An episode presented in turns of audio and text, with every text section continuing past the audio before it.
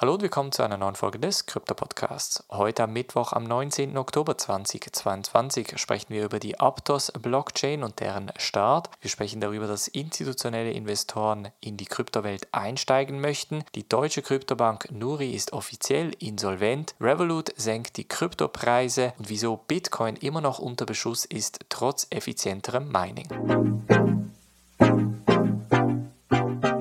in diese erste News Story und zwar sprechen wir heute über Aptos. Aptos hat gestern angekündigt, dass sie per 17. Oktober bereits das Mainnet gestartet haben und per 19. Oktober, also heute, auch das eigene Token auf die ganz großen Börsen wie Coinbase, FTX und Binance an den Start bringen. Jetzt ist das Ganze nicht ganz unkontrovers vonstatten gegangen, denn Aptos hat offiziell nie seine Tokenomics released. Die wurden dann gestern so teilweise rausgegeben und viele werfen dem Kryptoprojekt nach, dass sie so ein bisschen ähnlich wie Solana halt Risikokapital getrieben versuchen, das Geld von den kleineren Investoren zu stehlen. Der Grund dafür ist, dass die Ex-Entwickler hinter Diem, also ehemals Libra, dem Facebook- oder Meta-Projekt, hinter dem Projekt Aptos stehen und gleichzeitig auch ein Solana-Killer sein möchten.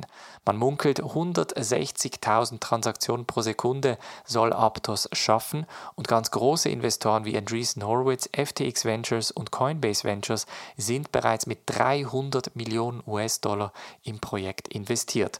Und da ist dann natürlich die Frage, was bleibt für den Endkonsumenten, den kleinen Investor, noch übrig. Wie meine Strategie zum Thema Aptos genau aussieht, das findest du in der Discord-Gruppe, in der Mitgliedschaft. Du kannst dich gerne anmelden auf bluealpineresearch.com/mitgliedschaft. Dann springen wir zum Thema institutionelle Investoren, denn der Coinbase Senior Berater John D'Agostino sagt in einem Interview, das unter anderem von Anthony Scaramucci moderiert wurde, dass er im Kryptobereich durchaus schnelle Adoption vor allem von institutionellen Investoren sehe. Er sagt natürlich fairerweise, dass er 15 Jahre versucht hat, sogenannte Commodities Mainstream zu machen, das heißt Produkte wie Gold etc. den institutionellen Investoren schmackhafter zu machen, aber trotzdem sagt er, dass er ihn angesichts dessen in der Kryptowelt sehr, sehr schnelle und starke Adoption und vor allem Interesse von institutioneller Seite sehen würde. Er sagt, dass vor allem die Kosten, unterschiedliche Assets, also neue Kryptowerte hinzuzufügen, relativ minim sind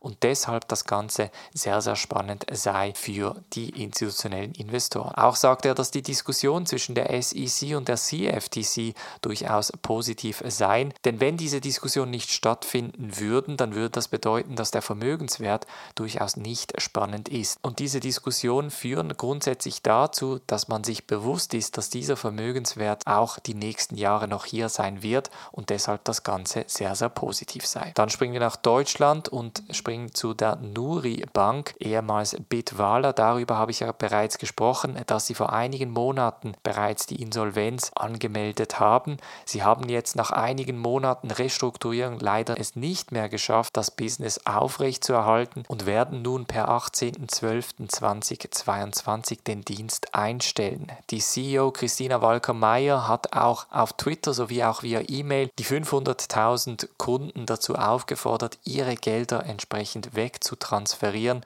und dass sie, wie gesagt, den Dienst einstellen werden. Sehr schade um die Kryptobank Nuri, welche natürlich hohe Ambitionen hatte, aber schlussendlich durch das falsche Risikomanagement ein Opfer des Bärenmarktes geworden ist. Springen wir jetzt noch zu Revolut. Denen geht es ein bisschen besser. Die werden nämlich auf 33 Milliarden US-Dollar bewertet, sind auch im Kryptobereich sehr, sehr aktiv und man kann ja auch Kryptos auf Revolut kaufen. Da ändert sich per 3. Oktober 2022 auch die Gebührenstruktur. Das bedeutet, der Kauf und Verkauf von Kryptos wird von 2,5% auf 1,99% oder 0,99 Euro geändert, je nachdem, was höher sei. Jetzt gibt es auch seit August neue Kryptos, die man schlussendlich auf Revolut traden kann.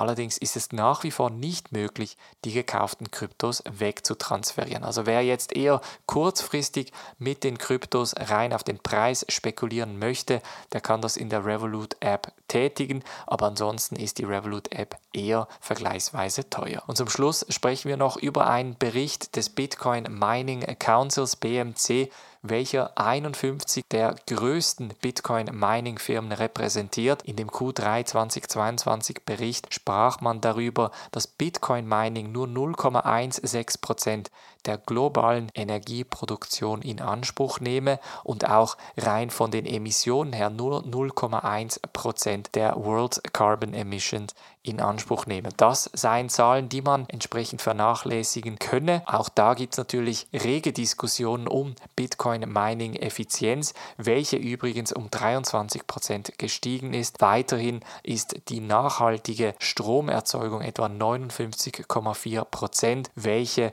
über 50% das sechste Quartal in einer Reihe ist. Das heißt, Bitcoin-Mining kann durchaus effizient sein bzw. aus nachhaltiger Energie erzeugt werden. Gleichzeitig ist natürlich die Kritik bei europäischen Politikern, aber auch zum Beispiel bei Greenpeace relativ stark, denn Greenpeace behauptet, dass man zwar das Nebenprodukt von Erdöl- und Erdgasgewinnung benutzen kann, um Bitcoins zu meinen, aber dass das wiederum die Leute motiviert, diese Station entsprechend aufrechtzuerhalten und dass das wiederum der Umwelt schaden könne. Ob jetzt Bitcoin Mining nach wie vor in Verruf geraten wird, ist natürlich noch unklar. Politisch gesehen im EU-Raum wurde ja auch über ein komplettes Bitcoin-Mining-Verbot diskutiert. Das wurde in der Zwischenzeit abgelehnt. Von daher kann ich mir vorstellen, dass Bitcoin-Mining nach wie vor überleben wird. Meiner Meinung nach sollte es auch überleben, denn Bitcoin-Mining ist ein essentieller Teil, eben Bitcoin entsprechend dezentral zu lassen. Das war's von der heutigen Folge. Wir hören uns morgen wieder. Macht's gut und bis dann.